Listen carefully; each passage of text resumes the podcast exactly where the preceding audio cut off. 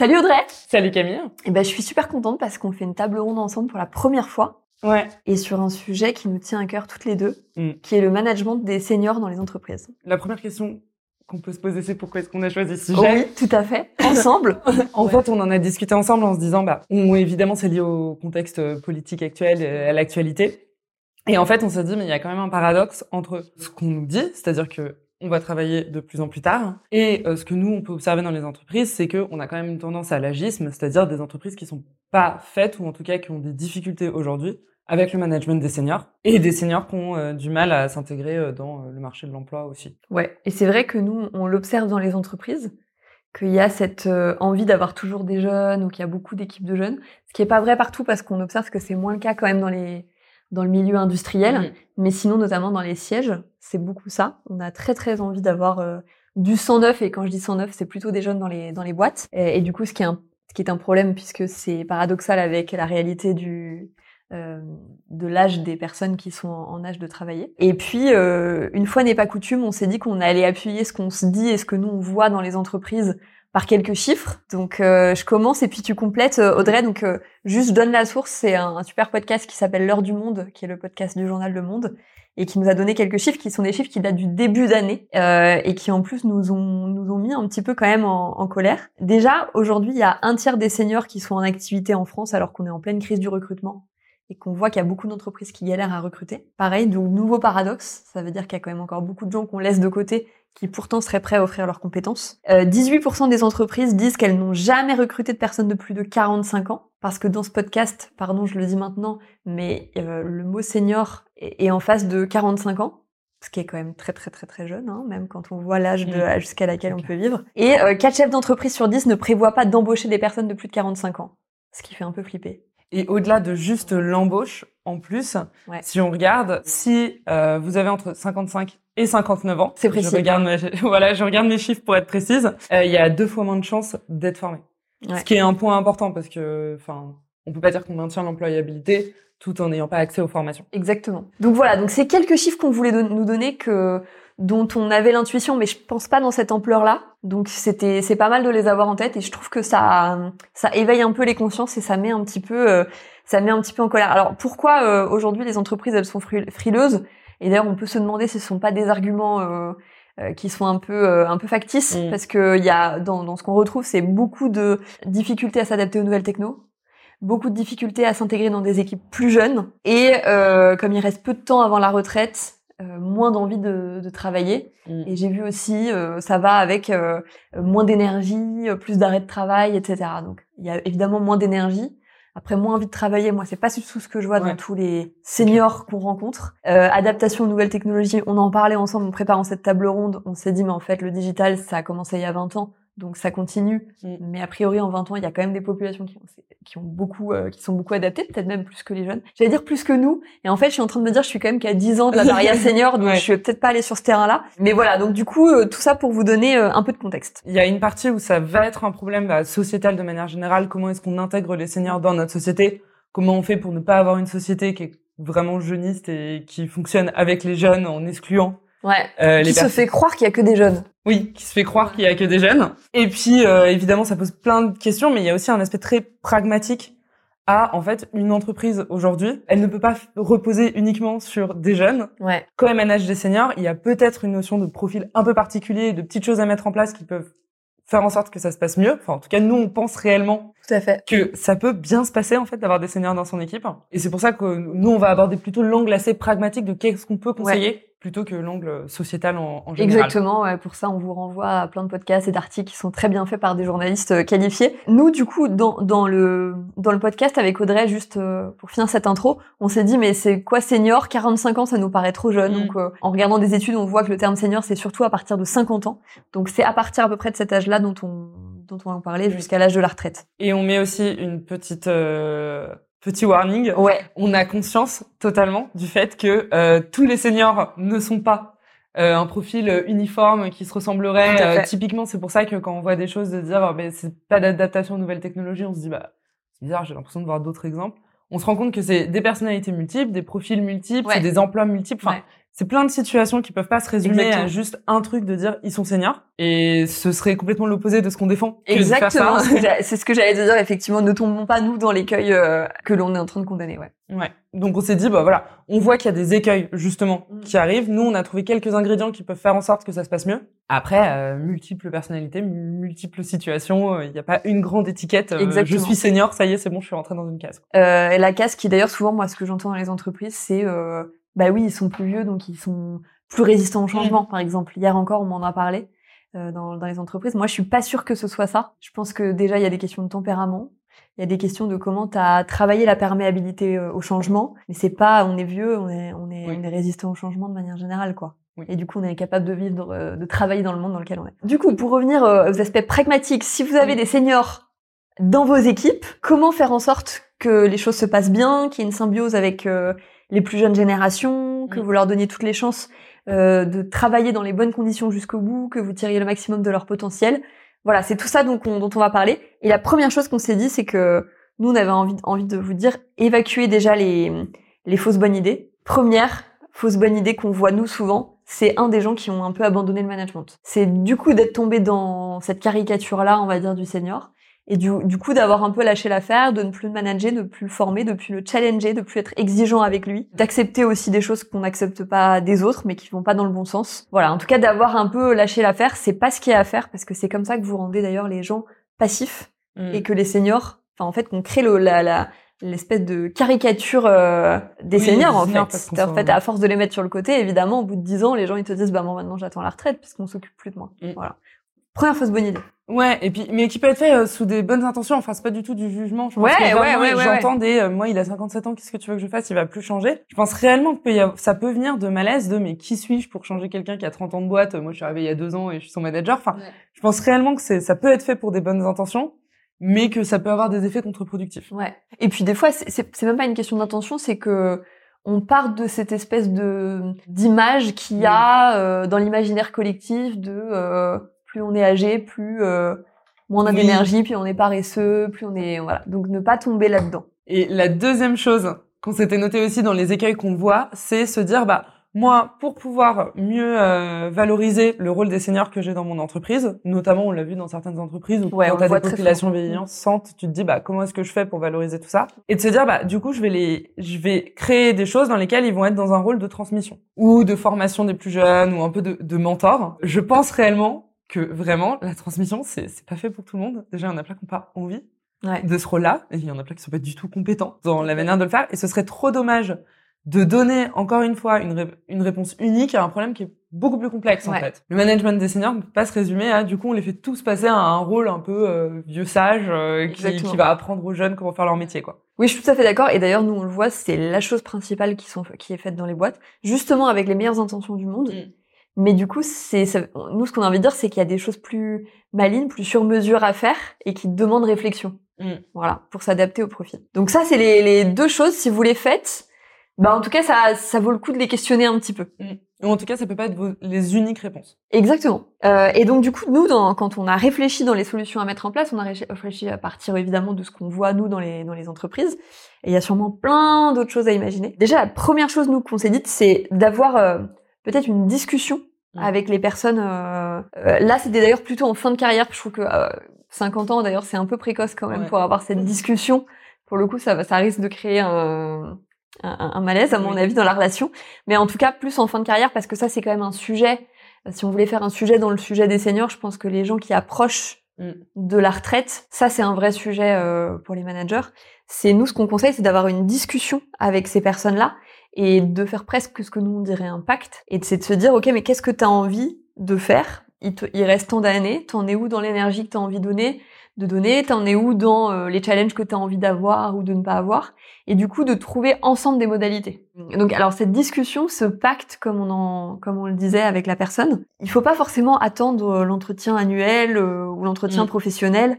Vous pouvez aussi créer cette discussion de manière très spontanée. Parce que attendre, c'est encore entre, entre guillemets perdre du temps. Donc au contraire, euh, l'idée c'est de de déclencher la discussion quand vous sentez que c'est que c'est nécessaire et de pas justement euh, procrastiner là-dessus parce que elle peut faire peur cette discussion, mais pour connaître des gens qui l'ont qui l'ont eu, finalement en fait ça soulage euh, des deux côtés, mm. qu'on qu'on se mette d'accord sur la réalité et qu'on qu'on trouve des modalités qui vont bien aux autres. Et d'ailleurs quand vous avez cette discussion avec euh, les personnes seniors concernées, vous pouvez aussi évidemment les laisser réfléchir, les laisser revenir vers vous aussi parce qu'en fait elles-mêmes elles peuvent être surprises par la par la discussion à laquelle elles s'attendaient pas parce qu'encore une fois justement c'est pas dans un moment écrit, il n'y a pas d'entretien senior aujourd'hui dans les entreprises. Donc voilà, c'est vraiment aussi euh, leur donner matière à réfléchir et leur donner les clés de ces années-là. Mm. Avec évidemment un cadrage de votre part et probablement des attentes. Mais en tout cas, voilà, organiser, organiser ces discussions, en prendre l'initiative. Et là, pour le coup, je pense que ça peut mieux fonctionner que sur un profil junior parce que une connaissance plus vaste de ce qu'on sait faire, ce qu'on peut faire, ce qu'on a envie de faire et euh, parce que de toute façon à partir du moment où on va confier un poste à quelqu'un qui a 30 euh, ou 40 années d'expérience, ce poste, il doit forcément être un petit peu sur mesure. On y réfléchissait ensemble euh, avant, on se disait globalement un profil un peu junior ou quelqu'un qui vient d'arriver. Au début, on va lui donner deux tiers de tâches qui sont euh, des tâches euh, un peu devoir, c'est-à-dire dans le sens de sens du devoir, chose qu'il y a à faire, mm, mm. et puis peut-être un tiers qui vont être bah, des envies, des choses qu'ils ont envie de tester personnellement. Un profil plus senior, ça fonctionne quand même mieux d'aller chercher du deux tiers de choses qui se basent sur tes expériences, ton profil particulier, tes envies particulières, et puis le tiers de bon. Encore une fois, on passe un pacte. Euh, il y a quand même certaines choses qu'il faut faire, et donc on va mettre ce tiers-là aussi. Mais ça inverse un peu les. Mais en tout cas, c'est de ouais d'avoir cette discussion à cœur ouvert sur ce qu'il est possible de faire. Et en fait, il y a encore beaucoup de gens, dont on voit dans les équipes où il y a des gens plus seniors, euh, qu'il y a des gens qui ont beaucoup de choses à donner, moi, voire qui ont peur aussi de la de l'âge de la retraite, mm. parce qu'ils sont habitués à travailler, qu'il y a une certaine fierté dans ce qu'ils font, il y a un attachement à la boîte, et du coup c'est sur tout ça qu'il faut euh, qu'il faut capitaliser, et c'est le moment d'en parler dans ces dans ce moment-là. Donc ne pas hésiter, voilà, à, à, générer ces discussions-là. Mm. Un des trucs qu'on voit beaucoup, c'est justement cette espèce de, de grande idée de euh, le senior il serait moins mobilisé.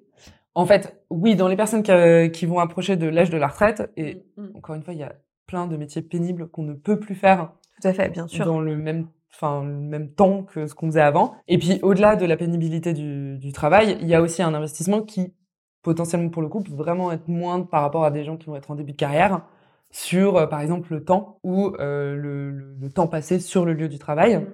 Et on a vu dans des choses qui, qui marchent pas mal et dans les ingrédients qu'on a notés sur des exemples qu'on avait vus de, de, management vraiment de fin de carrière réussie, il y avait la notion de, en fait, je vais pas aller chercher en tant que manager la mobilisation vraiment sur place. Je vais pas aller chercher les longs horaires. Moi, ce que je vais aller chercher pour la personne que je manage, c'est des challenges plutôt que de la mobilisation. Alors, ça marche un peu tout le temps, en fait, hein, de dire aux gens, tu es très libre dans tes horaires et en fait, je fais juste en sorte que tu aies des défis challengeants. C'est pas spécifique à ça. Mais pour le coup, là, ça devient quasi nécessaire. Que dire, je ne peux pas t'empêcher, je ne peux pas te surveiller, euh, je peux pas te confier des choses qui vont nécessiter un, un, investissement très très fort. Par contre, je vais te confier des choses vraiment challengeantes et difficiles jusqu'à la fin de ta carrière. Quitte à ce que ce soit sur un temps euh, écourté dans la semaine, c'est ça que tu dis par exemple? Ouais, c'est ça. On en parlait euh, d'un exemple d'une personne qui est hyper mobilisée, qui va partir à la retraite dans six mois, qui est au taquet, qui est trop heureux d'aller d'aller bosser.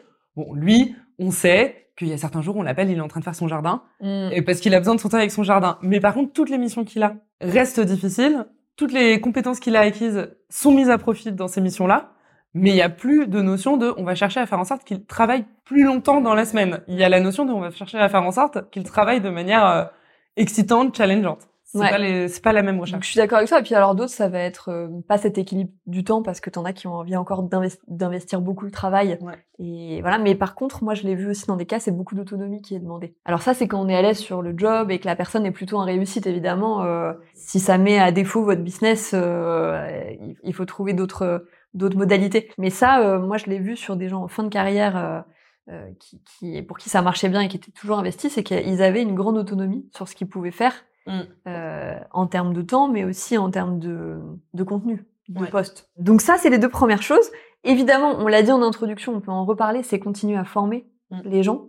Ça, c'est super important. On vous a donné les chiffres tout à l'heure, donc c'est assez dingue quand même à quel point, euh, euh, un, en fait, sur le dernier presque tiers de sa carrière, allez un peu, dernier quart de sa carrière, on est moins formé Mm. Alors qu'on sait que la formation, bah, c'est ce qui maintient l'employabilité, donc c'est ce qui vient répondre aussi aux peurs qu'on peut avoir en amont, qui vont de se dire les gens ne s'adaptent pas, mais en fait ils peuvent s'adapter mm. si on leur donne les clés. Donc ça c'est une première chose. On sait aussi que la formation c'est un vecteur de, bah, de mobilisation parce qu'en fait ça vient nourrir les gens. En tout cas si on les forme sur des choses qui les intéressent. Mm. Euh, et donc il y a encore plein de gens qui sont très curieux à 50, 55, 60, 60 et quelques. Donc euh, ça aussi, je pense que c'est venir nourrir l'individu euh, intellectuellement aussi. Et puis je pense que c'est une vraie reconnaissance d'être formé. Mm. Moi, je le vois dans les boîtes, les gens ils sont trop contents d'avoir des formations. Donc vraiment continuer à investir là-dessus.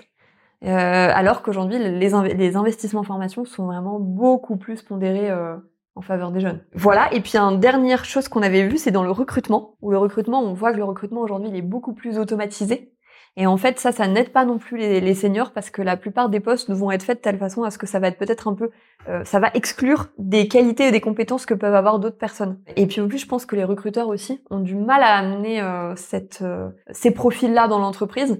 Donc peut-être être attentif aussi dans le recrutement aux personnes que vous pouvez recruter et du coup peut-être ne pas se faire avoir par le biais de cette automatisation-là qui va sûrement sortir ces profils-là de Mm. fait alors qu'ils pourraient vous apporter pas mal de choses. Un exemple que, que je que je vois moi en entreprise dans une entreprise que je suis en ce moment, c'est une euh, une femme qui est arrivée dans l'équipe après peut-être euh, je crois qu'elle a au moins 20 ans dans la boîte et une Ouais. carrière aussi avant. Et elle alors du coup elle est vraiment à la limite du début du senior, hein. mais ça elle est vraiment l'incarnation de cet exemple-là. C'est son poste a quasiment été créé pour elle. Elle le Ouais. dit elle-même, elle dit mais moi j'adore ce que je fais parce qu'en fait euh, le poste c'est c'est moi qui l'ai fait donc c'est incroyable. Et euh, elle est très au clair sur ses attentes. En fait, elle ne peut pas suivre de profil d'évolution euh, classique où on lui dirait ah bah du coup est-ce que tu veux un nouveau rôle de management on élargit ton périmètre, on te donne des nouvelles équipes, on te fait monter dans telle équipe. Enfin, elle, en fait, elle est très au clair sur ça, ça ne bougera pas. Elle ne cherche absolument pas, notamment, euh, par exemple, euh, l'exposition dite plus politique parce qu'on est dans un grand groupe. Ouais. Et en fait, ce truc-là fonctionne hyper bien. Alors, c'est un défi énorme de la manager parce que tu te dis, mais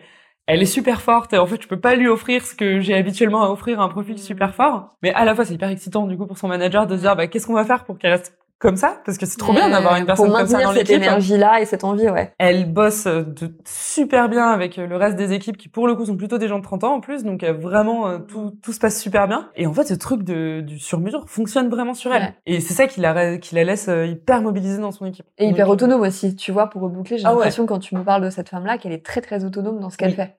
Oui oui. Ouais. Elle est très autonome dans ses tâches, elle fait les choses à sa manière, enfin Ouais, ouais. et c'est super de l'avoir comme ça et de l'avoir épanouie, enfin c'est trop cool en plus d'avoir ça dans son équipe. Ouais, et puis je pense qu'on a besoin de modèles dans l'entreprise euh, comme ça, Ouais. de, de, de seniors épanouis, de seniors qui donnent envie en fait de vieillir en entreprise. Mm. Du coup, je pense qu'il y a une contagion positive après qui se fait oui. euh, quand on arrive à faire ça, de se dire voilà, il y a Mm. des choses qui peuvent être, euh, qui peuvent commencer en fait à ces, dans ces moments de carrière là quoi. Euh, très bien. Nous, ce qu'on se disait aussi. Euh, qu'en tout cas quand moi je vois des profils en, en réussite dans les dans les c'est-à-dire des vraiment des gens voilà qui, qui qui arrivent bien à remplir leurs objectifs parce que évidemment on est aussi pragmatique il y a des gens qui sont plus en difficulté. Ouais. mais d'ailleurs c'est même pas forcément une question d'âge. C'est du coup ça devient plus compliqué à mesure que l'âge euh, avance je pense. C'est là que les managers souvent lâchent l'affaire aussi d'ailleurs. Mais qu'en tout cas on est plutôt en réussite. Moi je vois aussi ce qui marche bien et je l'ai vu notamment sur des sites industriels euh, où il y a plus de seniors. Donc je pense que de fait, les, les sites industriels le, le font mieux, la gestion des seniors, parce qu'en fait, de toute façon, il y a des populations plus âgées. Donc, de, donc ils ont dû trouver des, des, des façons de faire. C'est vraiment de s'appuyer sur eux. Moi, je trouve qu'il y a une valorisation de, encore une fois, c'est pas de tous, mais des, des, bons seniors. Et je vois du coup des gens super épanouis parce qu'en fait, pareil, on leur a donné un cadre, un cadre clair et on sent qu'il y a, euh, ouais, les, managers s'appuient sur eux et Mm. valorisent ce qu'ils font. Et d'ailleurs, on se disait même dans certains cas, on voit une répartition presque des pouvoirs qui est presque une double hiérarchie en Mm. fait. C'est que le lien euh, hiérarchique se s'efface un peu. Mm. Euh, il existe dans les organigrammes, je veux dire euh, évidemment, mais dans sur le terrain, il s'efface un peu pour vraiment avoir quelque chose qui a double, presque un double pouvoir ou en tout cas un truc de, de président adjoint, enfin un Mm. truc comme ça quoi, dans l'esprit. Dit de manière officielle ou officieuse. Ouais. Donc, on peut tout à fait, dans les façons de faire, se rendre compte que si dans son équipe, eh ben, il y a quelqu'un qui a euh, 30 ans de 30 ans d'années, et ben en fait, on va plus euh, le consulter sur certains Ouais. sujets, on va donner un périmètre beaucoup plus grand, euh, on va euh, pas prendre les décisions de manière unilatérale, mais toujours conjointement avec cette personne sur son périmètre. Enfin, il y, aura toujours des choses, on on peut le faire de manière très officieuse, ou alors on peut le faire de manière très officielle en disant, bah écoute, voilà, euh, moi je te propose, euh, je te laisse ça, moi je prends ça, et puis euh, on continue à avancer à deux. Exactement. Donc voilà, donc il y a plein de choses. Après, évidemment, faut adapter aux gens que vous avez, Évidemment. à leur levier, euh, à ce qui leur plaît euh, dans vos équipes. Mais déjà, en tout cas, c'est c'est avec tout ça, je pense que vous pouvez vous questionner et regarder le sujet avec plus d'attention. Et après, on disait, on a aussi des profils en échec. Mm. Peut-être que Audrey, tu veux introduire parce que je sais que tu avais un cas qui te taraude beaucoup en plus parce que tu en parles. Ouais, ouais. Pas mal. Non, mais c'est un cas que je vois d'une personne qui va partir à la retraite. Et j'en ai discuté parce que honnêtement, j'arrivais pas vraiment à trouver de bonnes réponses. Mais il y a ce truc de si cette personne ne... est en échec dans son métier, ça marche pas, c'est, elle est en plus euh, relativement démotivée. Enfin, c'est vraiment assez compliqué comme situation. Et elle part à la retraite dans trois ans. Donc il n'y a pas la logique de on va la faire évoluer à d'autres choses, on va pas la former pendant super longtemps. Évidemment, euh, on va pas la sortir à trois ans de la retraite.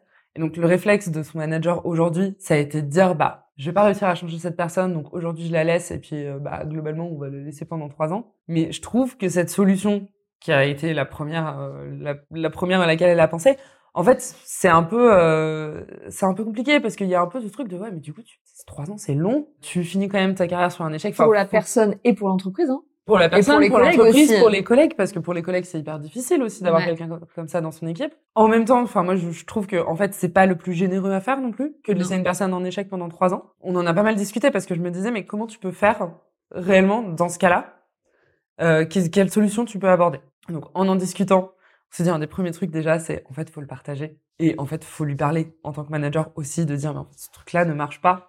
Et on va pas le laisser gangréner tranquillement pendant trois ans parce que manifestement là c'est pas possible.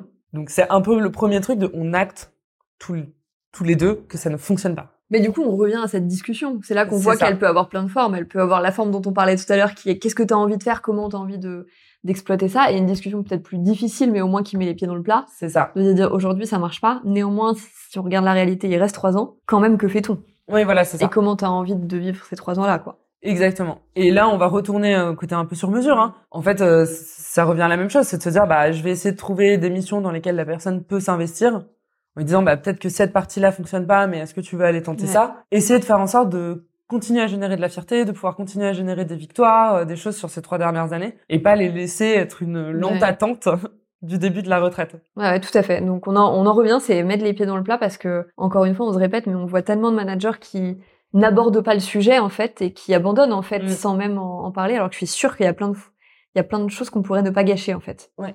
Plein de fins de carrière qu'on pourrait ne pas gâcher. Et puis euh, nous ce qu'on s'est dit euh, euh, aussi avec euh, avec toi quand on a préparé, c'est on s'est dit tiens pourquoi on s'inspirerait pas dans les entreprises mm. du modèle de l'artisanat, j'allais dire de l'ultra luxe, mais c'est surtout de l'artisanat en fait, parce que euh, en fait on s'est on s'est rendu compte pour avoir aussi des clients qui sont qui sont là dedans, alors plutôt côté ultra luxe, mais qui, à quel point il y a une valorisation de l'artisan. Mm.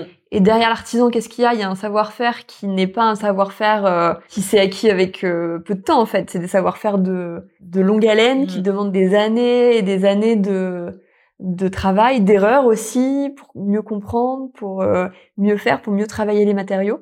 Et pour avoir visité, euh, on peut le dire, on a, on a visité il y a les ateliers de Pantin euh, d'Hermès il y a pas longtemps, et on a été frappé de voir à quel point il y a une valorisation du coup des seniors aussi, parce qu'en fait, l'artisan, c'est que chaque année passée, c'est un gage de de mieux de mieux savoir en fait. C'est de la valorisation. Ouais. Et franchement le début de notre discussion en plus il était tout bête hein. on a fait cette visite. Mm. on a fait la visite par quelqu'un qui partait à la retraite dans six mois. Et on s'est dit mais pourquoi il a l'air d'aller aussi bien lui? Pourquoi c'était quoi la recette miracle? ouais. pourquoi cette personne a l'air si fière et si heureuse de nous faire la visite?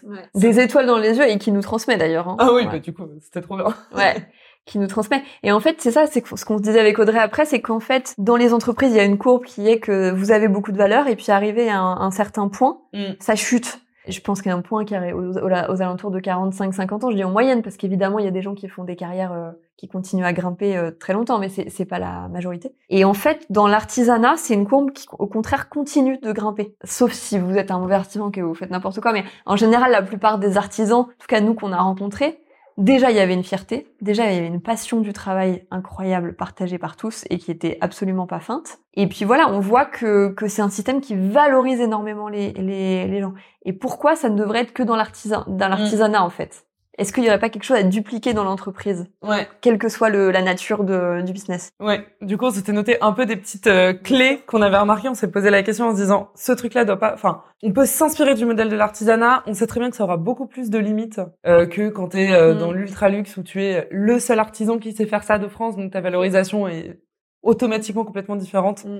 que dans une usine, mais il y avait quand même des petits trucs qu'on avait envie de prendre en se disant ça peut être inspirant. Un des exemples qui fonctionne bien, c'est de se dire euh, au lieu du modèle euh, classique euh, de reconnaissance dans l'entreprise, c'est-à-dire globalement, je vais grimper des grades de manager et avoir des équipes de plus en plus grandes en dessous de moi, il y a aussi d'autres euh, manière de valoriser le collaborateur. Et notamment, on l'avait vu avec Kevin, qui avait fait une émission avec nous dans Le Faire en Vrai, qui lui avait mis en place dans son, dans son entreprise, dans son industrie, euh, ce qu'il a appelé une filière expertise, qui a pour but de se dire bah, comment est-ce qu'on valorise des gens sans passer par le management? En fait, quand tu, chez lui, quand tu deviens expert, donc déjà c'est difficile de devenir expert, Donc sans juste préciser, sans leur donner de fonction de manager, c'est ça sans hein leur Ouais. donner de fonction de manager. Mm.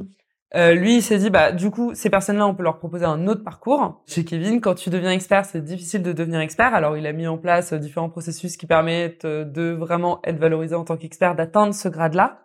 Et euh, quand tu deviens expert, tu vas modifier un peu ta fonction, puisque euh, c'est pas juste tu fais ton travail, mais un, un peu mieux parce que tu le connais un peu mieux et que t'es Mm, expert. mm, mm. Mais c'est aussi, bah, du coup, on va peut-être t'appeler et te mobiliser parce que euh, là, il y a un truc sur lequel on a besoin de tes compétences spécifiques. Ce qui permet un peu de rejoindre euh, le modèle euh, de, de l'artisanat. Ouais. Où il y a un peu cette logique de, en fait. fait, avoir fait ton métier depuis longtemps et le maîtriser sur le bout des doigts. Ouais. C'est aussi une vraie reconnaissance qu'on va t'accorder. Ouais, ouais, ces filières d'expertise euh, qui sont mises en place dans plein d'endroits, Mm. enfin de plus en plus, mais en tout cas, c'est quelque chose qui a été naturellement fait dans l'artisanat Ouais. et qui et, et qui marche. Et, puis ensuite, nous, ce qui nous a marqué aussi dans dans ce modèle artisanal, c'est euh, à quel point l'ar- l'artisan est au centre de tout, presque plus valorisé que le manager, Mm. ce qui aussi euh, change, je pense, d'une entreprise.